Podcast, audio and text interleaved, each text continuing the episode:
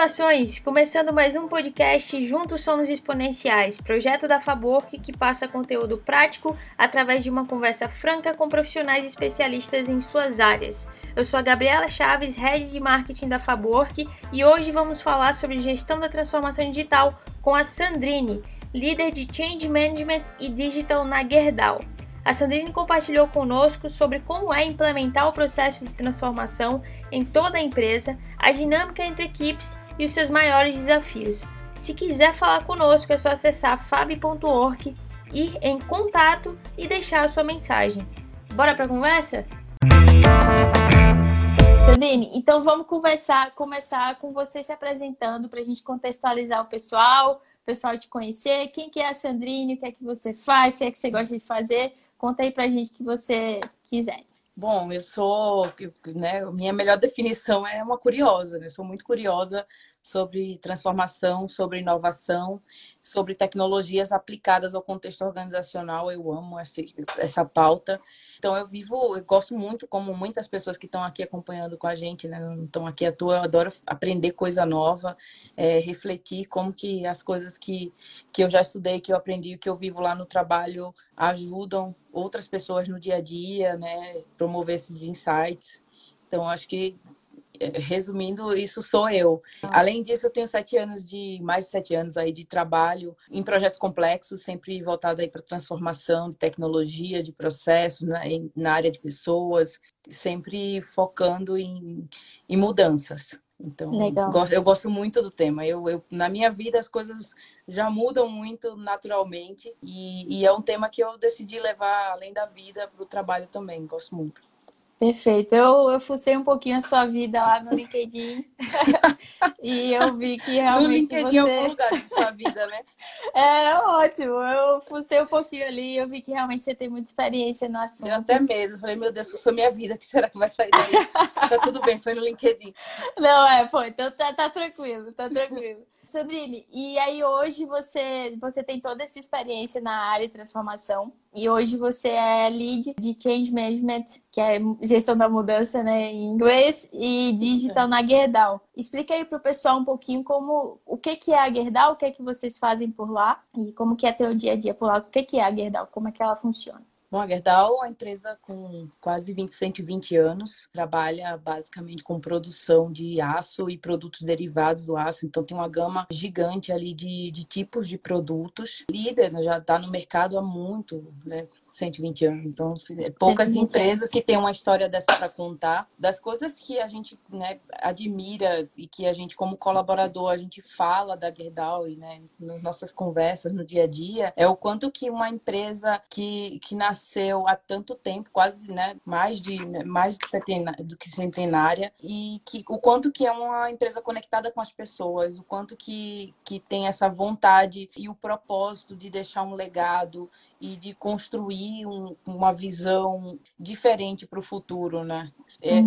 claro, óbvio, como toda organização tem um foco muito grande ali em resultado, no próprio negócio, mas além disso, né? Ela expande esse olhar. Eu acho que é aí que eu me é identifico, assim. O propósito é que ela tem em ajudar a construir um, um futuro organizacional a partir dos aprendizados dela, e, né? É, para mim isso é muito relevante, assim, foi uma das coisas, inclusive, que desse, me fez decidir querer trabalhar lá.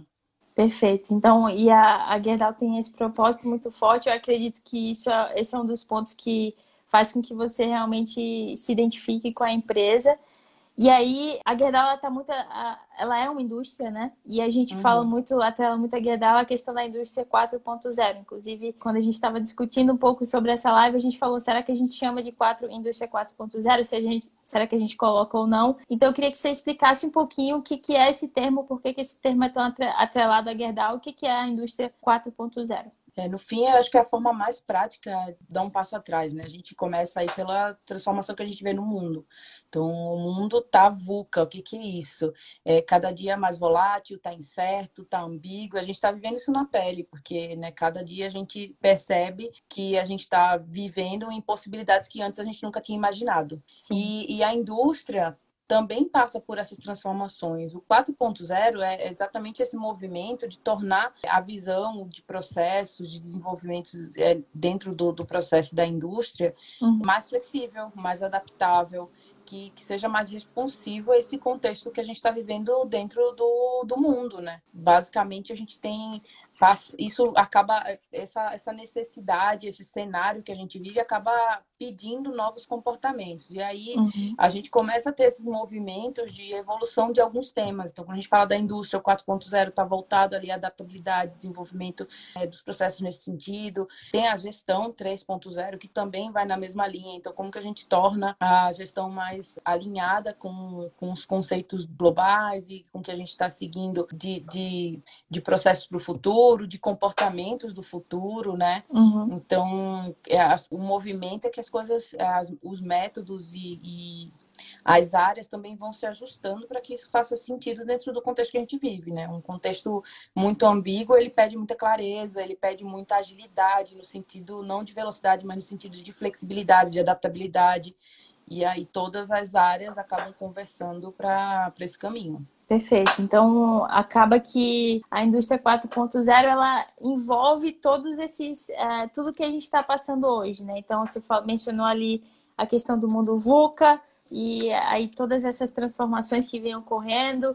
Então, uhum. você acredita que essa questão de adaptação, né, de transformação, de digitalização, se torna, acaba se tornando uma questão de sobrevivência hoje também para uma empresa como a Gerdau, que está inserida nessa questão do, da indústria 4.0? Claro, porque a gente passa por alguns movimentos, né? Eu brinco quando a gente fala de transformação digital, eu volto sempre um passo. A gente começou com a digitalização, que foi tornar os processos digitais. Quando a gente fala de transformação digital, o que a gente quer com, com esse movimento é coordenar né, outras áreas, as, todas as áreas, para que isso seja possível de ser escalado para toda empresa. Então, é coordenar os esforços para que esse, essa digitalização de processos de, de modelos, enfim, de, de produtos, serviços, ela uhum. consiga seguir para todas as áreas da companhia. Então, é aí que está essa complexidade, que aí a gente começa a englobar atores diferentes dentro de um contexto de mudança, onde o cenário para cada grupo de atores é muito uhum. diferente. Muito diferente. Né? Então, é, aí, é... aí começa a brincadeira de gestão como... de. É, é, realmente, é, como você falou, né? A gente estava conversando até um pouquinho antes, e você falou, Gabi, eu tenho contato com vários projetos, eu tenho contato com várias equipes. A transformação digital está inserida em, no, em todo o processo, em todas as equipes da empresa, e a Gerdau, como indústria, tem inúmeras, inúmeros grupos que são afetados por isso, né? O mercado agora, né, muito marcado pela volatilidade, nessa né, essa complexidade, ela, ele pede muito esse pensamento adaptativo. E isso não é só para uma área. Como que a gente expande esse tipo de, de pensamento para toda a empresa? Como que a gente habilita, né? Porque é bonito, a gente chega aí, ah, eu trabalho com gestão de mudanças. O que, que você faz? Ah, eu tenho que fazer as pessoas abraçarem a mudança. Gente, no dia a dia, Na prática, não né? assim abraçar a mudança. Então, assim, é uhum. complexo. Então, é, é, tem um processo. O indivíduo, ele passa por algumas etapas quando a gente vai abraçar uma mudança. Uhum. E as, os primeiros passos dessas etapas não são tão legais, né? Então, a gente passa por uma negação, a gente fica meio na dúvida, fica triste, bate em segurança, a gente quer voltar. E, Exatamente. E, e para a gente abraçar é, uma mudança e aprender com ela, a gente precisa mudar comportamento. Perfeito. Então, é, basta Perfeito. a gente né, olhar para trás. No meu caso, estou aqui há 5, 10 anos tentando começar a academia e eu vou lá, começo e volto, vou lá, começo e volto. Então, você Exatamente. vê que não é simples mudar comportamento. Imagina você fazer isso dentro de um cenário onde você tem um monte de projetos já acontecendo, onde você tem um plano é, já detalhado, com expectativas construídas, com a necessidade de rentabilidade, e você vai colocando esses temperinhos aí, né? Exatamente. Então... E fora que tem que englobar todo mundo, né? Tem que fazer Sim. sentido para todos. Sim. A transformação, ela, é, a transformação em si é simples, é você sair de um estado atual para um estado futuro. Só que é, dentro de um contexto de organização, você só sai se cada indivíduo daquela organização for junto. E aí começa né, a reflexão aqui, porque cada indivíduo vai fazer dentro do seu tempo. Então, como que você garante e provê ferramentas, artefatos, né, comportamentos, direcionadores, diretrizes para que as pessoas consigam andar num passo próximo, porque igual nunca vai ser. Então, né, essa, é, essa sinergia aí que, que precisa ser construída construída, assim, que eu acho que é, que é a grande brincadeira aí quando a gente fala de gestão de mudanças. E eu, eu gosto muito. Perfeito. E hoje, e é para destrinchar essas coisinhas que hoje você está aqui com a gente. e aí eu queria, vou, já vamos entrar aqui em como que essa transformação vem sendo feita no teu dia a dia, no dia a dia da Gerdau, na prática, por onde é que começa tudo isso? A gente começa.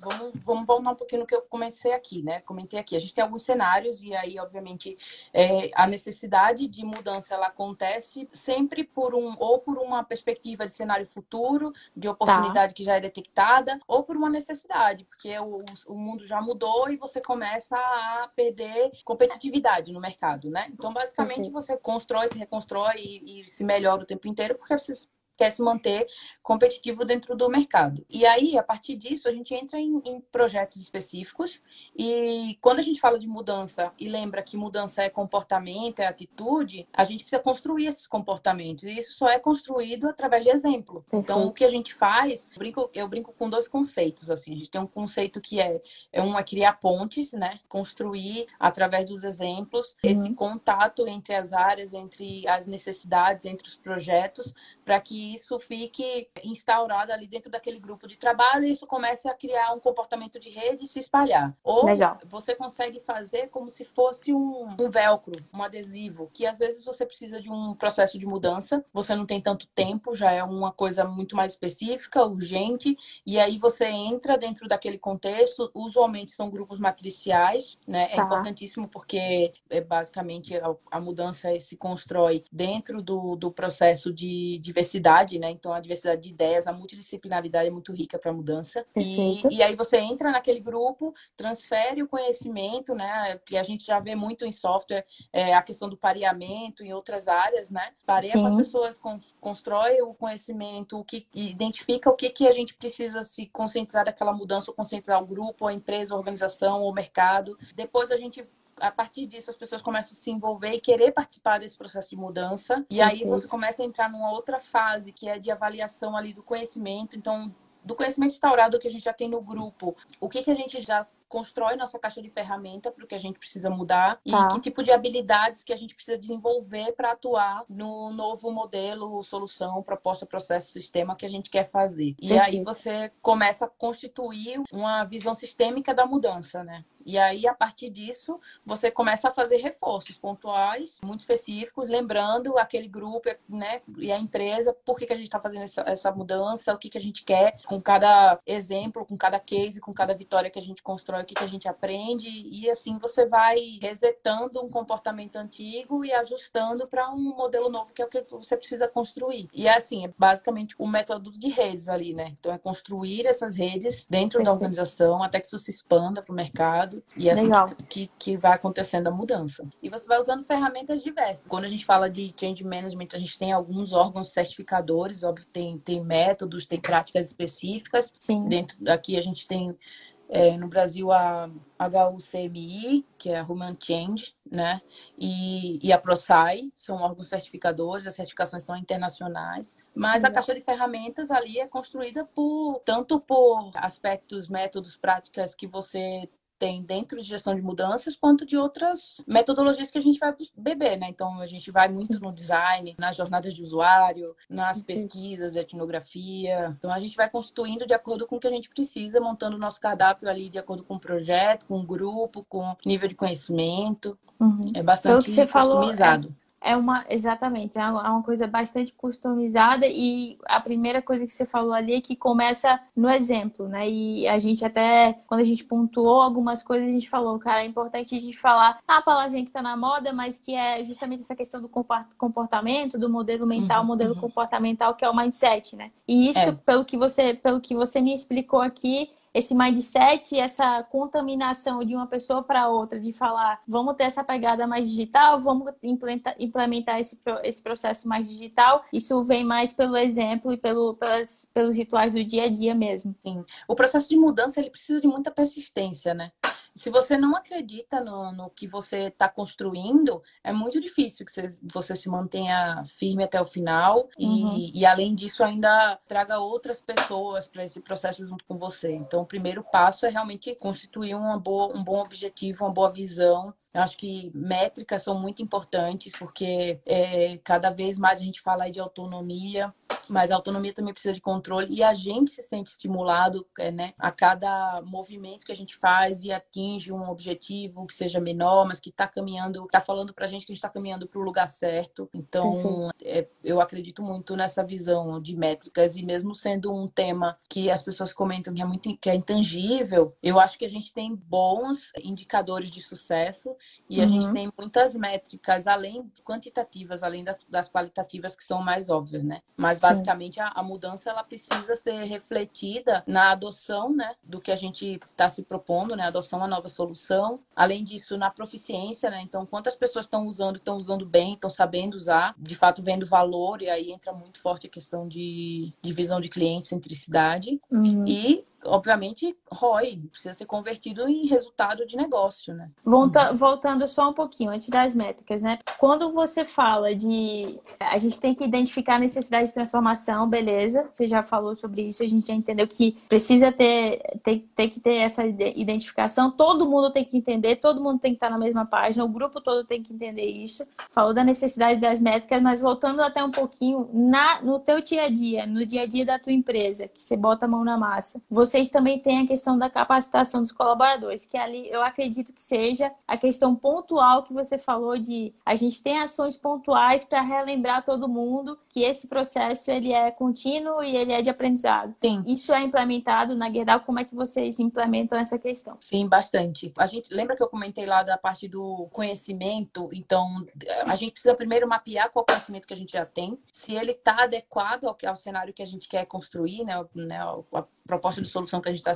se propondo a construir ali. E a gente precisa entender se esse, esse conhecimento ele também tem contido ali as habilidades que você precisa, porque usualmente, quando a gente trabalha num projeto de gestão de mudança, a gente está olhando muito para modelos de trabalho, para formas, é, para mudanças sistêmicas. Então, nesse tipo de mudança, você precisa de novas habilidades. Você vai fazer Perfeito. diferente do que você faz hoje. Então, a gente tem bastante. A gente tem dentro do, da Gerdau, olhando o cenário que a gente que, que, que, estamos passando, né, de VUCA e de, de, novos comportamentos que precisam ser constituídos, a gente tem alguns programas bem específicos ali direcionados ao pensamento maker, cultura maker. Então a gente tem programas é, para formação e a uhum. gente usa projetos, temas de projetos na prática para a gente construir esses comportamentos, né? Perfeito. A gente tem projetos, para a gente é muito valioso. Eu acho que dentro do contexto que a gente está vivendo, a cultura de dados é uma coisa relevante e a gente precisa cada vez vez mais ter essa visibilidade de que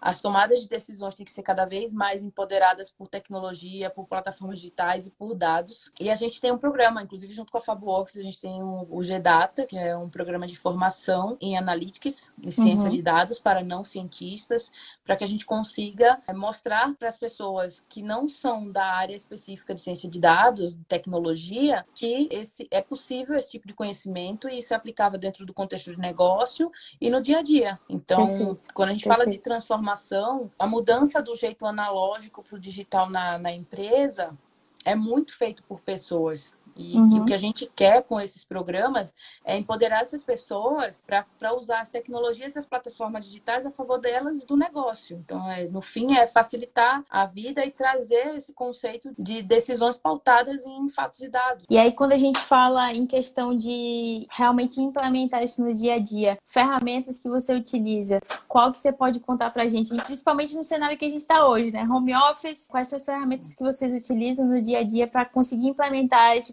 tipo de comportamento e conseguir trazer esse tipo de pensamento numa relação diária com o colaborador. Bom, na Gerdau a gente usa, a gente já usava bastante, é, já existia o home office antes do, do, da pandemia, né? Então a gente já usa bastante o Teams, que é a ferramenta da Microsoft, a empresa inteira usa, é conectado. Além disso, a gente começa a usar muito forte hoje outras ferramentas que a gente usava pontualmente, por exemplo, o Miro, o mural, porque apesar da gente estar digital, a experiência ela precisa ser repensada, né? O canal precisa ser repensado. A gente Perfeito. trabalha com times ágeis. É, a gente sabe que, que dentro dos times ágeis tem a necessidade das cerimônias. E não dá para a cerimônia ser massiva.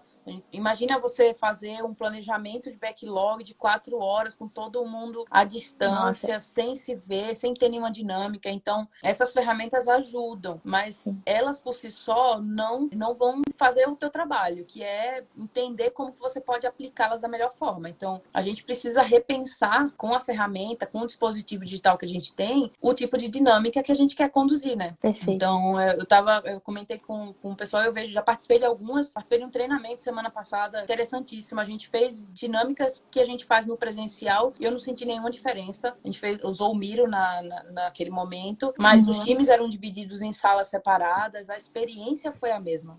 E a gente ficou oito horas direto no treinamento e, Caraca. cara, passou super rápido. Então, acho que o primeiro ponto é repensar a necessidade que eu tenho e como que eu posso usar o dispositivo tecnológico para a meu favor. Perfeito. Só que não tem fórmula pronta, né? Às vezes a gente vai atrás de um Ctrl-C, Ctrl-V. Tipo, ah, deixa eu procurar aqui no Google que dinâmica que o pessoal tá fazendo. Depende, depende do teu público, uhum. depende do, de, do tipo de, de conversa que você vai ter, se a conversa é mais densa, se você precisa de uma cocriação. Ó, o Agnaldo está sugerindo aqui, ó, tem Mind Maps, tem Kanban, Kanban, tem Gira. A gente tem todas essas ferramentas. E aí eu acho que é um pouco do nosso cardápio que a gente vai buscando de acordo com o que a gente precisa para cada tema. A gente vai trazendo esse tipo de tempero. Eu, particularmente, tenho usado bastante o Miro nas nossas construções, porque eu estou em muitos projetos nessa fase de cocriação, de inception, de detalhamento, de backlog. Então, é bom para fazer essa varredura e tem umas possibilidades ali de de, dinâmicas mesmo, para a gente não ficar tão cansado. Mas aí tem outra necessidade que eu tenho percebido, né? Distância é muito mais difícil a gente fazer dinâmicas longas. E cada dia mais, acho que a gente começou o home office, eu vi um movimento, ainda tinha reuniões ali de quatro horas, de três horas. Depois uhum. da primeira semana, acabou, né? Acabou o movimento. A gente só é consegue ficar uma hora e meia. E aí começou outra, outro tempero, né? Da complexidade. Beleza, e agora? Eu vou ter que pensar numa dinâmica que eu já tinha desenhado, durava quatro horas, e eu tenho que resolver em uma hora e meia. Perfeito. Já então, é a necessidade de transformar esse processo, né? É cada vez mais a gente vivendo esse pensamento adaptativo, né? E, e aí isso exige, eu, eu, tenho percebido muito forte o desenvolvimento de comportamentos diferentes para todo mundo dentro da organização. Então, o que eu tenho percebido? Que no digital o formato de comunicação é diferente. Tanto uhum. o, o escrito quanto o falado, a gente precisa se comunicar de um jeito diferente, senão as pessoas não vão te entender e você não vai ter tempo suficiente para discorrer sobre aquele assunto. Então, tem certo. isso muito forte. A questão da gestão do tempo e de foco na, na priorização, isso tem se tornado cada dia mais relevante. Primeiro, uhum. pelo cenário que a gente tem, né, que é global, não é um. Não, não, ninguém está de férias, a gente está num cenário tenso, a gente já tem essa carga de tensão e agora a gente tem também esse tempero de que, putz, eu, nada do que eu tinha planejado vai funcionar da forma que eu tinha planejado, eu preciso uhum. ser suficientemente adaptável para voltar lá no meu plano, refazer ele inteiro e começar a trabalhar porque já estou atrasada. Sim. Então, cada vez mais a gestão de tempo e foco aqui vem, tem, ganhando, tem ganhado espaço e você, a gente consegue medir isso pelo tanto de informação que a gente tem relacionado a esse assunto hoje, né? É, além disso, eu acho que tem uma questão aí de, da comunicação também, mas dela ser proativa. Em que sentido? Oportunizar momentos ali com os times, seja o teu time, com o time matricial, com outras equipes, com teus amigos, para que seja confortável perguntar, para que seja confortável pro, do outro falar, tipo, cara, eu queria aprender a fazer isso, me ensina. Uhum. A gente ainda, por mais que a gente é, fale dos conceitos de agilidade, né, do, do, da questão de integração dos times e de autonomia, enfim, isso não é a prática que a gente cresceu. A gente cresceu dentro de um cenário onde era hierarquizado e a gente perguntar ou dizer que não sabia,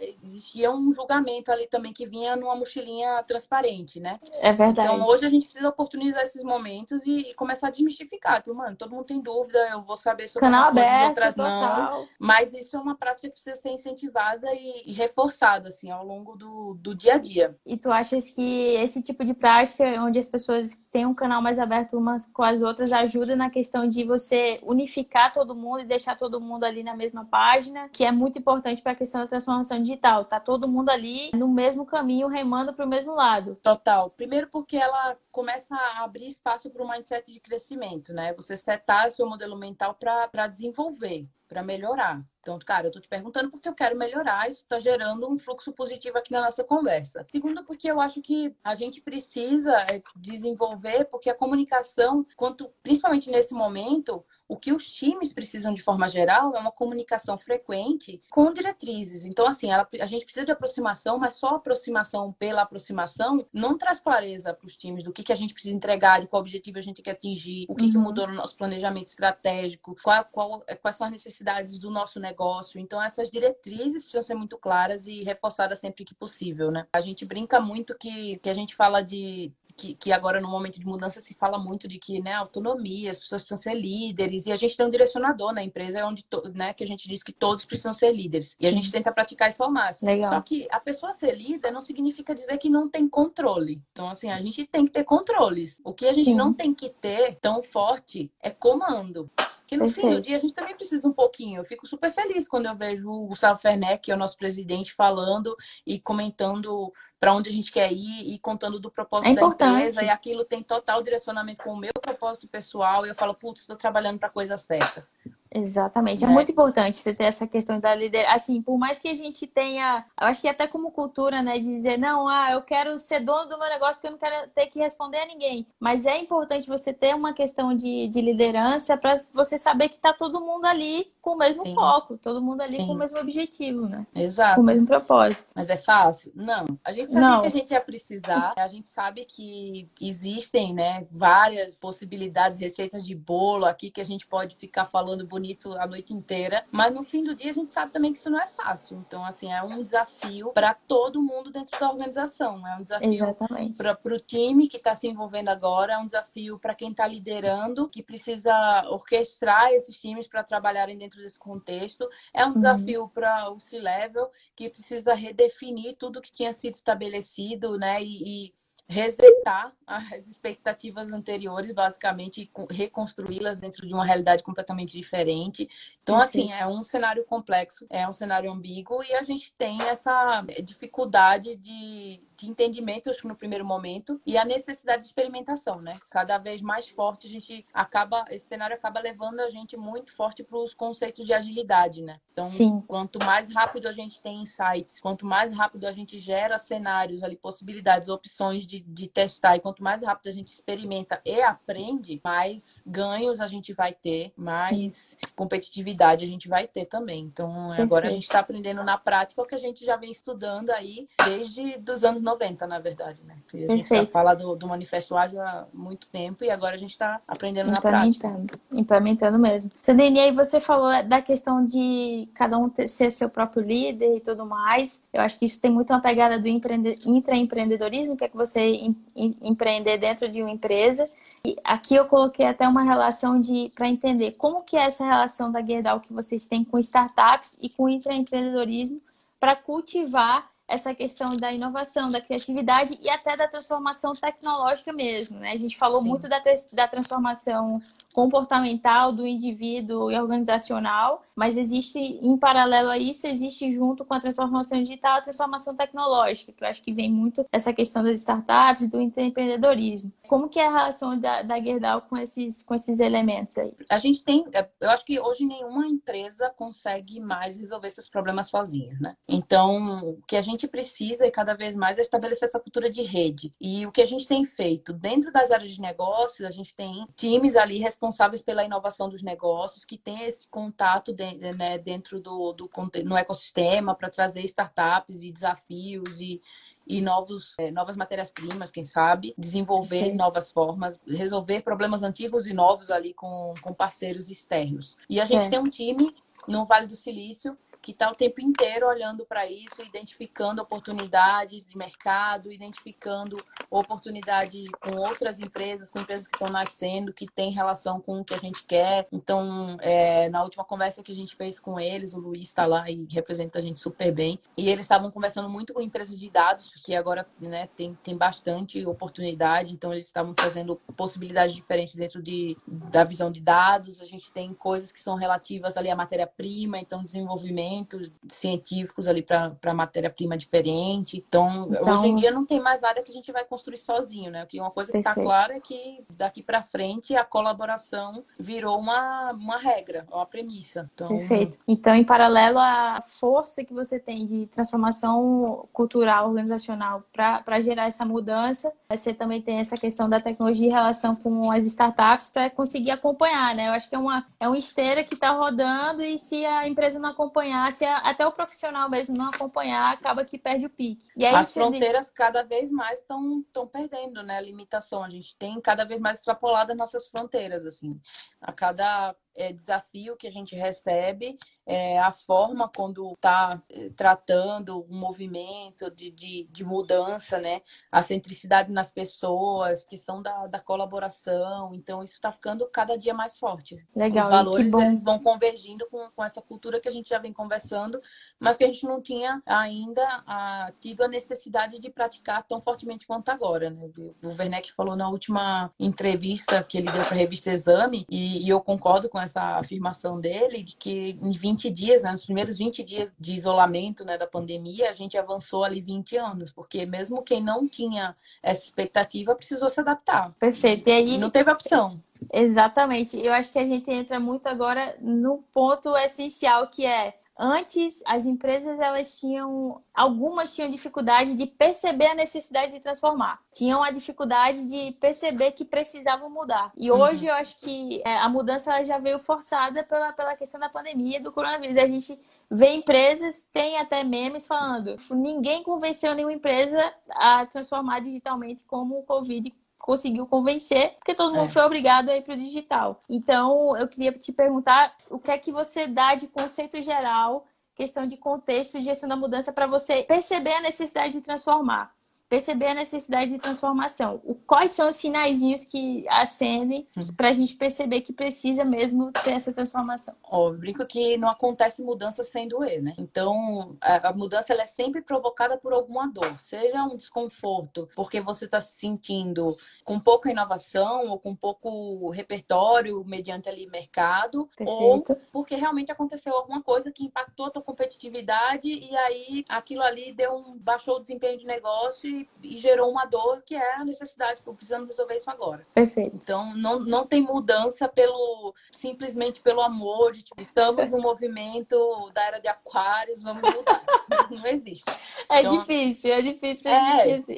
É, porque você precisa ter incentivos, né, muito claros. E dentro de um contexto organizacional, você sempre vai ter um monte de projetos priorizados, um monte de desejos ali já listados, planejados. Então, é, cada vez mais para que você ganhe espaço dentro de uma lista de coisas que já está ali previamente planejada, você precisa né, levar algum tipo de, de importância ou de urgência para subir nessa priorização, né? Perfeito. Usualmente a dor traz esses temperinhos.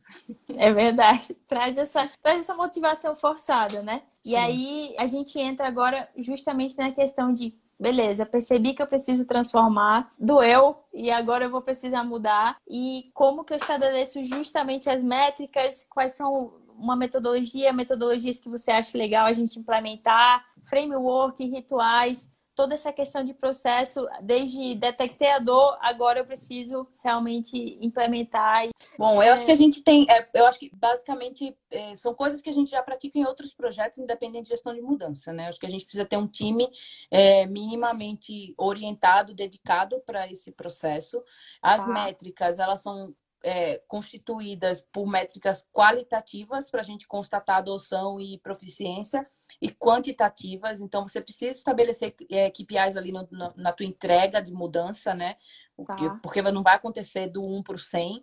Então, como que Pequenos você vai passos. sabendo o que, que quais são, como que você vai medir. Então, normalmente a gente estabelece do jeito smart. A gente vai lá e diz, olha, o nosso objetivo de mudança grande é esse, mas a gente vai quebrar, fasear isso em alguns eventos, e dentro desses eventos a gente vai ter marcos, e eu vou saber que isso aconteceu quando eu identificar este indicador de adoção, tantos por cento das pessoas utilizando a ferramenta ou o novo processo, ou tanto por cento de ROI já identificado dentro dos projetos que estão acontecendo, nos times que estão trabalhando em novo modelo de trabalho, se for o caso de uma mudança um pouquinho mais radical, que, que muda o dia a dia das pessoas. Mas você precisa ter esses indicadores para você saber se está indo no caminho certo ou não. Perfeito. Porque perfeito. senão você começa a, a, a ser visto dentro da organização como um abraçador de árvore, né? Você vai trazer um monte de dinâmica e vai querer mudar a atitude das pessoas e vai trazer sempre a visão é, positiva da mudança. Eu acho que isso é muito importante. Só uhum. que tentar trazer, engajar as pessoas apenas por esses eventos não é suficiente, porque Perfeito. a gente só se sente. Eu uso muito aquele conceito de utilidade, né? A gente precisa entender no que, que a gente está sendo útil. Assim, eu vou querer mudar quando eu ver que realmente ó, eu estou contribuindo tanto para o resultado desse negócio. Eu quero trazer essa visão para o meu projeto. Eu quero contar num case de um processo de mudança, seja de modelo de processo de sistema, que eu consegui fazer a empresa ganhar mais tanto de mercado, ou que eu consegui identificar que os colaboradores estão tanto por cento mais felizes em trabalhar ali, ou que o, a quantidade de pessoas que querem trabalhar na empresa, então indicadores de atração, indicadores de retenção, né? Putz, é difícil tirar um colaborador daqui da Gerdau. Isso, isso para mim são, são métricas que a gente pode usar dentro do projeto. Que tem um monte de métricas, você vai usando aí de acordo com os grupos, né? Obviamente a liderança é um dos, é,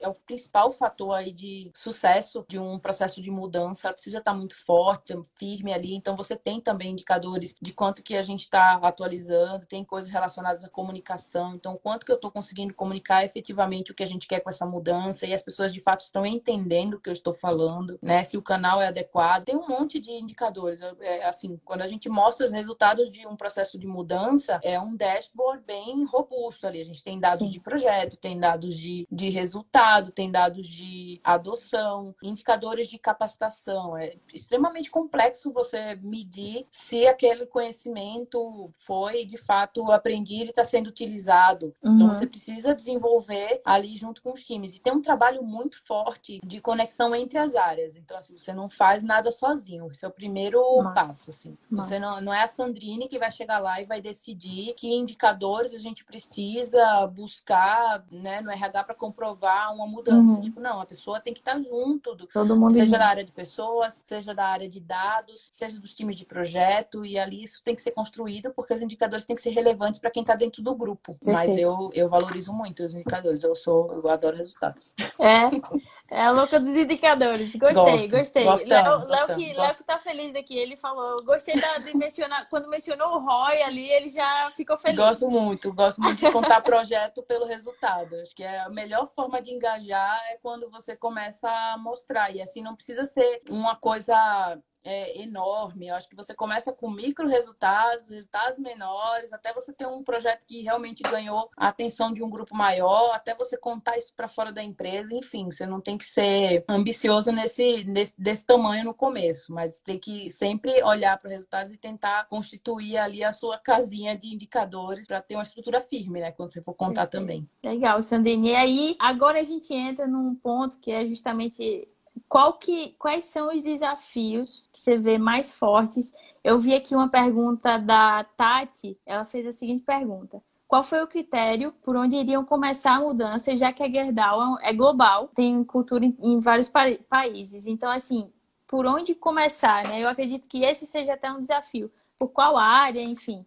Essa foi basicamente a pergunta da Tati. Eu acho que a Gerdau já vem tendo essa transformação há alguns anos, pelo que você me falou até.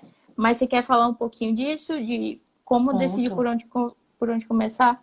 É, eu acho que é, basicamente a Gerdau vem trabalhando essa questão de mindset de mudança e transformação desde 2010, 12, eles já começaram a olhar e eles foram muito inteligentes porque eles começaram é, pelo mindset, né, na construção do modelo mental que eles queriam atingir e a partir daí foram constituindo os passos ali de transformação, é, colocando os times, as células de inovação, o time no Vale do Silício, enfim. Perfeito. Por onde que a gente escolhe onde começar? Eu vou conectar com o que eu falei agora há pouco. A gente tem que construir resultados. Então, usualmente, a gente vai avaliar dentro do, do contexto organizacional em que área ou que time que a gente tem melhor prontidão para mudança. Então, você tem alguns indicadores que te mostram o quão prontos esses times, os envolvidos estão. E aí, com, com a avaliação da prontidão da mudança, você consegue estabelecer, tipo, olha, esse time aqui está mais preparado. E com os resultados que você consegue nesse time, aí você começa a atuar ali em rede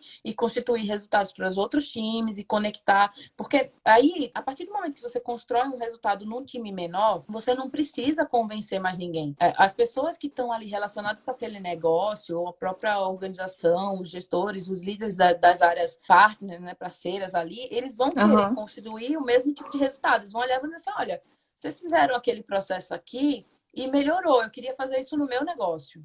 E aí você começa a agrupar e constituir times maiores. E aí depende Entendi. também bastante da estratégia da empresa. Isso para mim é o jeito mais fácil, porque você vai ter muito mais tranquilidade aí no engajamento das pessoas para o teu processo de mudança. Uhum. Mas pode ser que você identifique, sei lá, no caso da Gerdau, a gente tem as indústrias, as fábricas. Sim. É, no, no, nosso caso, a gente faz bastante coisa. Você vê que o mindset já está muito evoluído, principalmente quando a gente fala do, do escritório, assim, porque as pessoas já participam muito desse dia a dia. Os projetos já são. A integração é mais simples, mas quando você fala de várias fábricas em estados diferentes, em, num cenário diferente. Então, quando a gente fala da Gerdau, a gente está falando de, de aço, gente. A, por exemplo, tem uma área que é a aciaria, onde você tem ali o aço líquido. É uma área que o foco principal é segurança. Não vai ser um simples você chegar e dizer assim, gente, precisamos experimentar. Não, eles não têm que experimentar. Eles têm que. Esse era um ponto que eu queria te perguntar, porque assim, você uhum. fala, a galera do escritório já está com isso bem, bem determinado na cabeça, mas esse pessoal que está no chão de fábrica mesmo, como que é, né, esse processo com eles? Assim, é, eu imagino que seja um desafio. É, é um desafio constante. Agora, por exemplo, a gente tem conversado muito de como que a gente mantém né, o engajamento nas cerimônias Lean que acontecem lá no chão de fábrica, então na troca de turno, é, no acompanhamento dos, dos quadros de resultado. Tem time que tem, tem uma parte remota, tem uma parte que está ainda na operação, um número bem reduzido.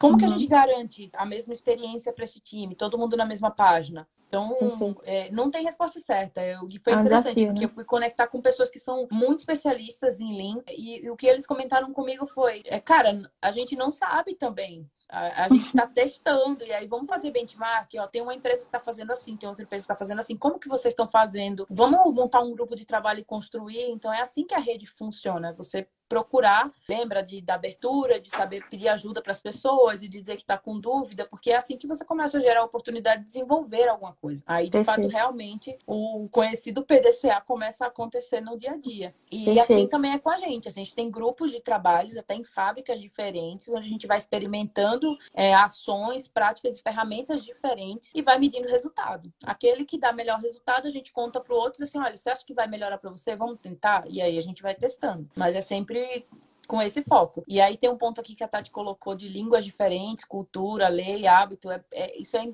extremamente importante.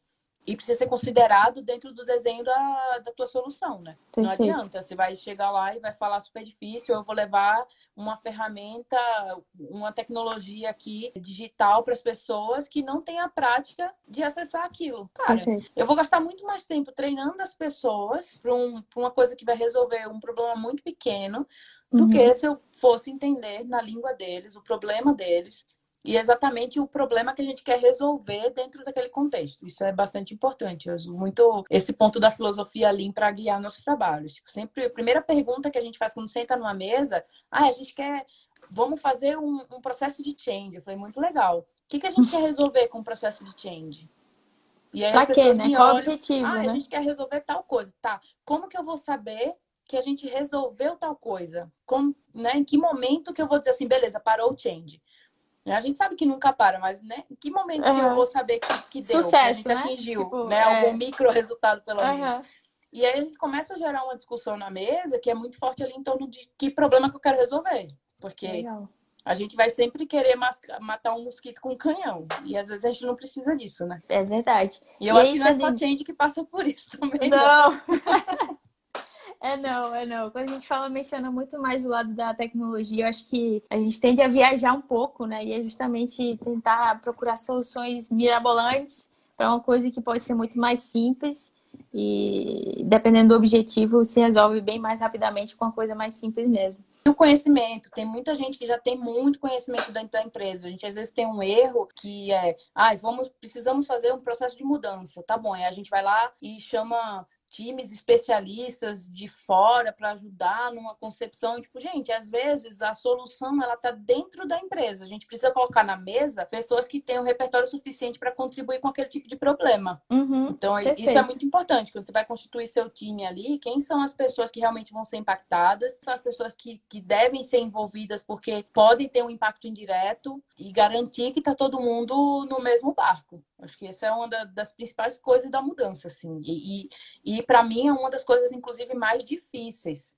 porque você pode ter 700 formações de change management, gestão de projeto, de sistema, de software, de pessoas, mas você vai precisar de soft skills para fazer isso. Então, Sim. agora, é nesse, no cenário né, atual, é, muito menos tem se falado em especialidade técnica, é muito mais em que soft skill que eu preciso desenvolver para garantir o resultado que eu preciso, adesão, engajamento, confiança.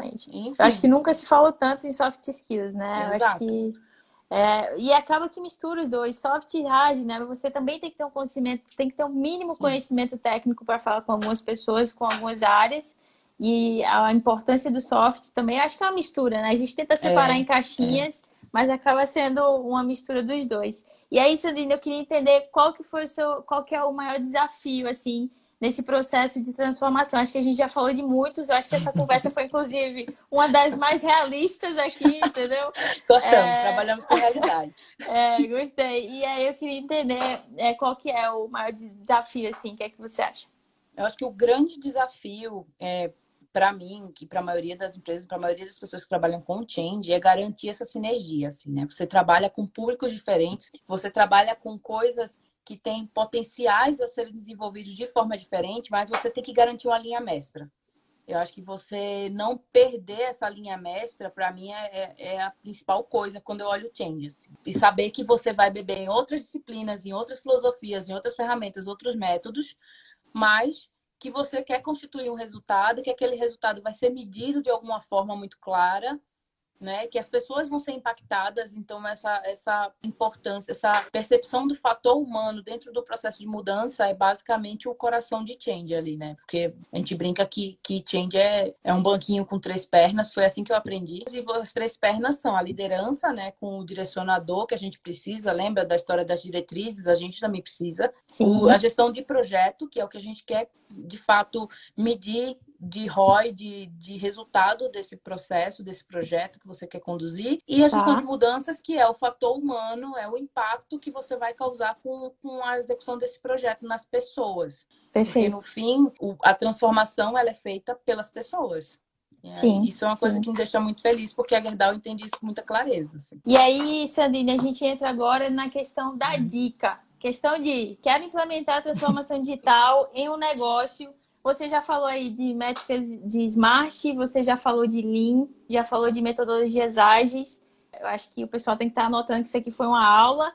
E aí eu queria entender uma, que você desse uma dica para o pessoal de por onde começar alguma metodologia, enfim, por onde começar se eu quero implementar a transformação digital no meu negócio e na minha vida profissional. Primeiro, acho que o primeiro passo é esse entendimento de que você não vai fazer nada sozinho, né? Então, lembra, transformação digital é coordenar diversas áreas para você escalar a digitalização para toda empresa. Massa. Isto posto, o que você precisa fazer é um olhar do que você precisa digitalizar, quais resultados você quer atingir, e aí você vai escolher, com o conhecimento que você tem daquele negócio, do resultado que você está esperando, por onde você vai começar. Perfeito. Então, não dá para ficar muito tempo refletindo, validando, porque senão você não vai sair do canto. Então, assim, olha, isso aqui é o todão que eu quero fazer, tem tudo isso aqui que vai ser impactado, e aí a gente precisa definir qual é a prioridade, por onde a gente começa. E aí, como que eu vou saber que eu atingi o que eu precisava? Isso posto, aí você vai dentro da sua caixinha de ferramentas, seja você designer, seja você arquiteto de solução, seja você gestor de change management, seja você líder de, de digital dentro da empresa, você vai entender quais são os passos daquele projeto que você quer, montar seu time, e a partir daí aquela, aquela aquela rodada de projetos que a gente já conhece, né? De mapear os stakeholders, avaliar os riscos, acompanhar, estabelecer uma governança é importantíssimo. Acho que não dá para, eu acredito muito na questão da diretriz, assim, não dá para deixar solto e não dá para ficar sem direcionamento, assim, a comunicação tem que ser frequente, a diretriz também tem que ser frequente, e isso tem que ser estabelecido por uma governança. Construímos junto com a Sandrine um mini e-book destacando os pontos principais desta conversa, com dicas de ferramentas e dicas de leitura para você dar continuação ao seu conhecimento. Para ter acesso, basta se inscrever no projeto Juntos Somos Exponenciais. Acesse o nosso site para saber mais ou vá no link da descrição deste podcast para se inscrever. Até a próxima!